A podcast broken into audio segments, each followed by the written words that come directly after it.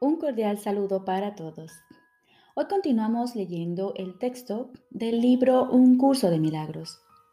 Capítulo 26. La transición. Primera parte.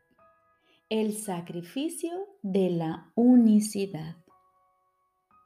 Jesús nos dice, el sacrificio es una idea clave en la dinámica, entre comillas, del ataque. Es el eje sobre el que toda transigencia, todo desesperado intento de cerrar un trato y todo conflicto alcanza un aparente equilibrio.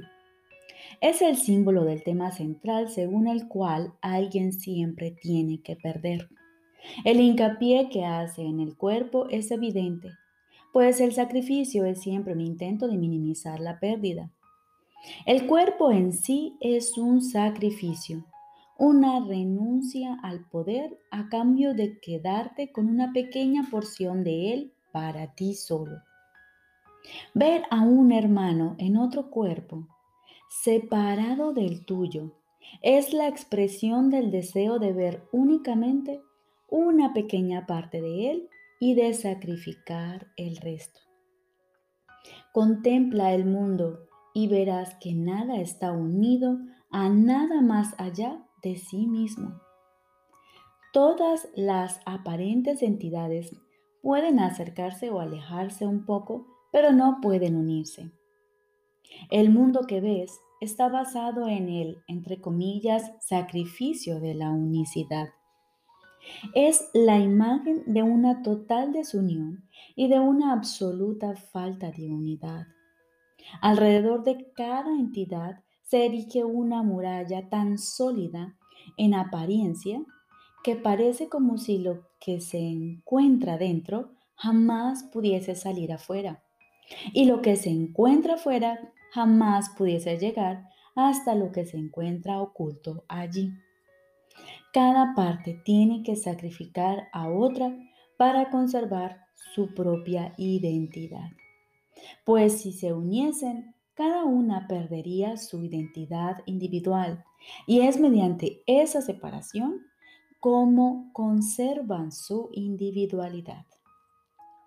Lo poco que el cuerpo mantiene cercado se convierte en el yo, el cual se conserva mediante el sacrificio de todo lo demás. Y todo lo demás no puede sino perder esta pequeña parte y permanecer incompleto a fin de mantener intacta su propia identidad. En esta percepción de ti mismo, la pérdida del cuerpo sería ciertamente un sacrificio, pues ver cuerpos se convierte en la señal de que el sacrificio es limitado y de que aún queda algo que es exclusivamente para ti. Y para que esta ínfima parte te pertenezca, se demarcan límites en todo lo que es externo a ti, así como en lo que crees que es tuyo pues dar es lo mismo que recibir. Y aceptar las limitaciones de un cuerpo es imponer esas mismas limitaciones a cada hermano que ves, pues solo puedes ver a tu hermano como te ves a ti mismo. El cuerpo supone una pérdida y por lo tanto se puede usar para los fines del sacrificio. Y mientras veas a tu hermano como un cuerpo, aparte de ti y separado de toda su celda, estarás exigiendo que tanto tú como Él os sacrifiquéis. ¿Qué mayor sacrificio puede haber que exigirle al Hijo de Dios que se perciba a sí mismo sin su Padre? ¿O que su Padre esté sin su Hijo? Sin embargo, todo sacrificio exige que estén separados, y el uno sin el otro. El recuerdo de Dios se niega si se le exige a alguien algún sacrificio. ¿Qué testigo de la plenitud del Hijo de Dios puede verse en un mundo de cuerpos separados, por mucho que Él dé testimonio de la verdad? Él es invisible en un mundo así, y su himno de unión y de amor no puede oírse en absoluto. No obstante, se le ha concedido hacer que el mundo retroceda. Ante su himno y que su visión reemplace a los ojos del cuerpo. Aquellos que quieren ver los testigos de la verdad en vez de los de la ilusión, piden simplemente poder ver en el mundo un propósito que haga que el mundo tenga sentido y significado. Sin tu, sin tu función especial, no tiene ningún significado para ti. Sin embargo, se puede convertir en una mina tan rica e ilimitada como el cielo mismo. No hay ni un solo instante en el que la santidad de tu hermano no se pueda ver y con ello añadir abundante riqueza a cada diminuto fragmento y a cada pequeña migaja de felicidad que te concedes a ti mismo. Puedes perder de vista la unicidad, pero no puedes sacrificar su realidad. Tampoco puedes perder aquello que quieres sacrificar ni impedir que el Espíritu Santo lleve a cabo su misión de mostrarte que la unicidad no se ha perdido. Escucha pues el himno que te canta a tu hermano. Escucha pues el himno que te canta tu hermano. Y según dejas que el mundo retroceda, acepta el descanso que su testimonio te ofrece en nombre de la paz. Pero no lo juzgues, pues si lo haces, no irás el himno de tu liberación, ni verás lo que le es dado a él atestiguar, a fin de que tú puedas verlo y regocijarte junto con él.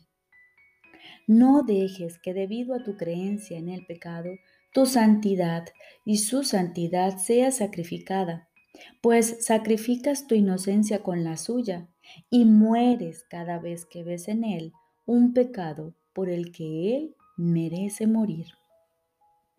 Sin embargo, puedes renacer en cualquier instante y recibir vida nuevamente.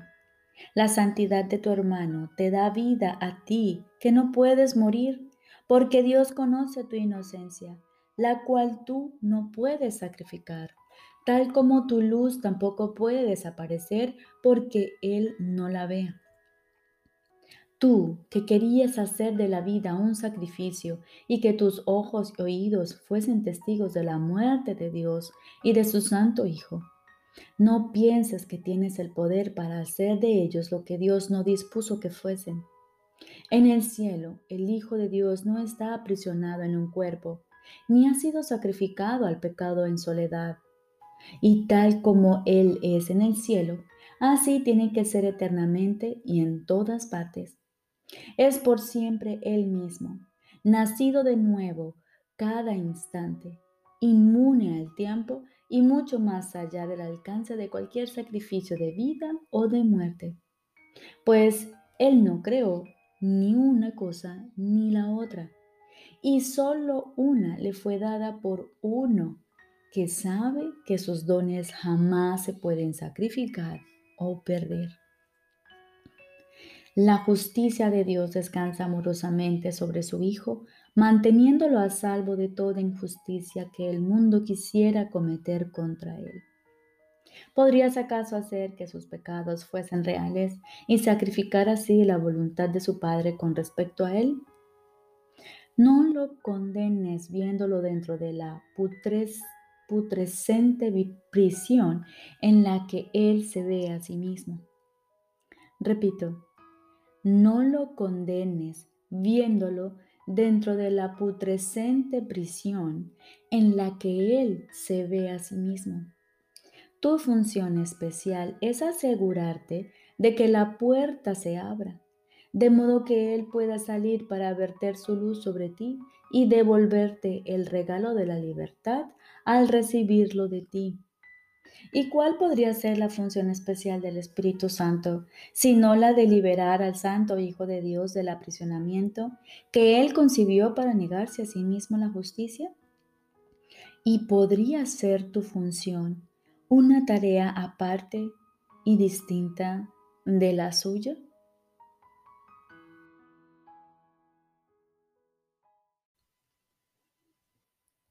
Ahora comenzamos con el libro de ejercicios. Hoy se da inicio al sexto repaso. Introducción.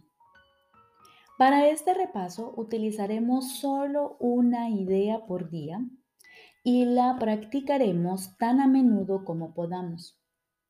Además del tiempo que le dediques mañana y noche, que no debería ser menos de 15 minutos, y de los recordatorios que han de llevarse a cabo cada hora durante el transcurso del día, usa la idea tan frecuentemente como puedas entre las sesiones de práctica. Cada una de estas ideas por sí sola podría salvarte si verdaderamente la aprendieses. Cada una de ellas sería suficiente para liberaros a ti y al mundo de cualquier clase de cautiverio e invitar de nuevo el recuerdo de Dios. Con esto en mente, demos comienzo a nuestras prácticas, en las que repasaremos detenidamente los pensamientos con los que el Espíritu Santo nos ha bendecido en nuestras últimas 20 lecciones. Cada uno de ellos encierra dentro de sí el programa de estudios en su totalidad y se entiende.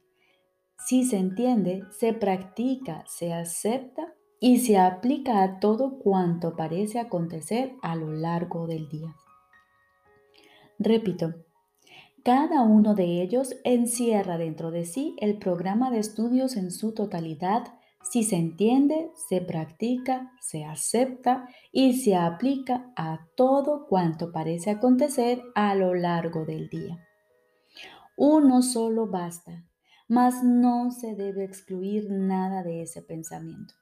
Necesitamos, por lo tanto, usarlos todos y dejar que se vuelvan uno solo, ya que cada uno de ellos contribuye a la suma total de lo que queremos aprender. Al igual que nuestro último repaso, estas sesiones de práctica giran alrededor de un tema central con el que comenzamos y concluimos cada lección. El tema para el presente repaso es el siguiente. No soy un cuerpo, soy libre, pues aún soy tal como Dios me creó. El día comienza y concluye con esto.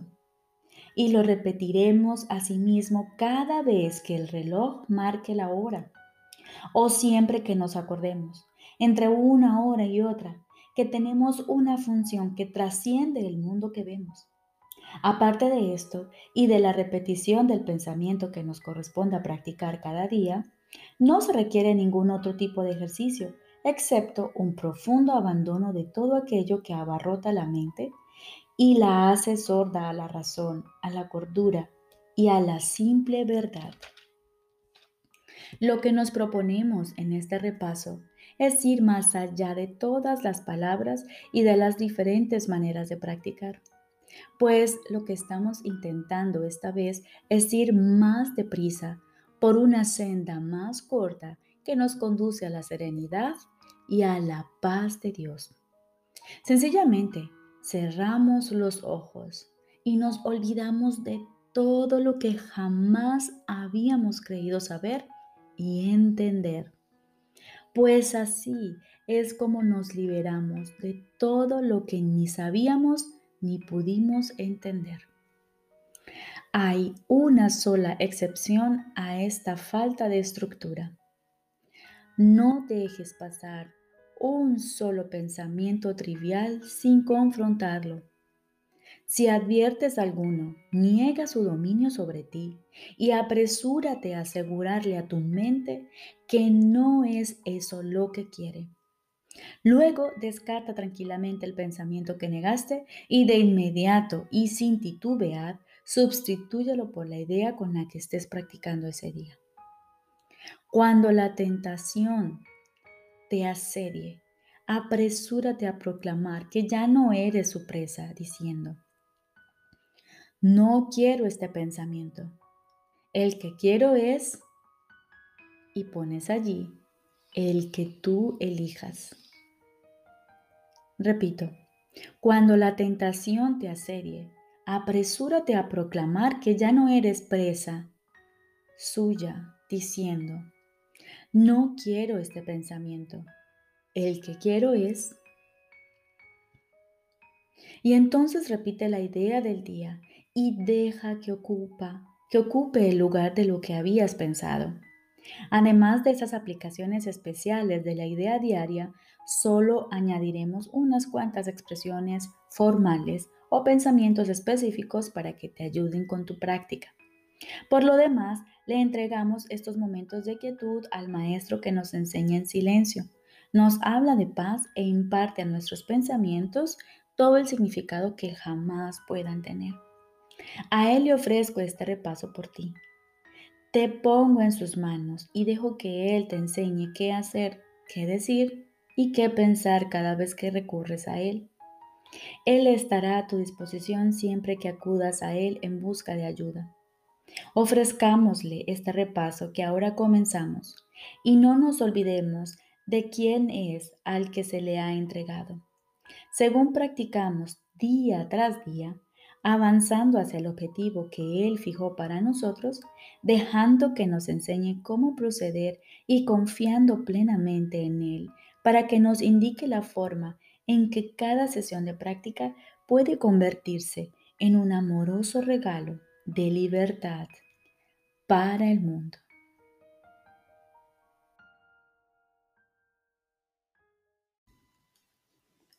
Lección número 201. Sexto repaso. El día comienza y concluye con esta idea principal. No soy un cuerpo, soy libre, pues aún soy tal como Dios me creó. Cerramos los ojos y nos olvidamos ahora de todo lo que jamás habíamos creído saber y entender. Y nos disponemos a escuchar esta primera idea de repaso. Confío en mis hermanos que son uno conmigo. No hay nadie que no sea mi hermano. He sido bendecido con la unidad de la que gozo con el universo y con Dios mi Padre, el único creador de la totalidad que es mi ser, el cual es eternamente uno conmigo. No soy un cuerpo soy libre, pues aún soy tal como Dios me creó. Recordemos, vamos a dedicar mañana y noche 15 minutos cada una a descansar nuestra mente en este mensaje que Dios, nuestro Padre, trae para nosotros. Confío en mis hermanos que son uno conmigo. Y durante el día, repite cada hora o cada vez que te acuerdes. No soy un cuerpo, soy libre, pues aún soy tal como Dios me creó. Y cuando en algún momento sienta tu mente la tentación de asegurarte lo contrario, de llenarte de pensamientos que son ajenos a ti, a tu ser, entonces nos apresuramos a proclamar que ya no somos presa de ellos y decimos, no quiero este pensamiento.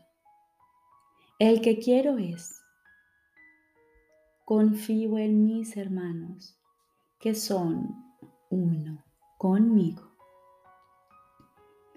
Les deseo un día lleno de luz.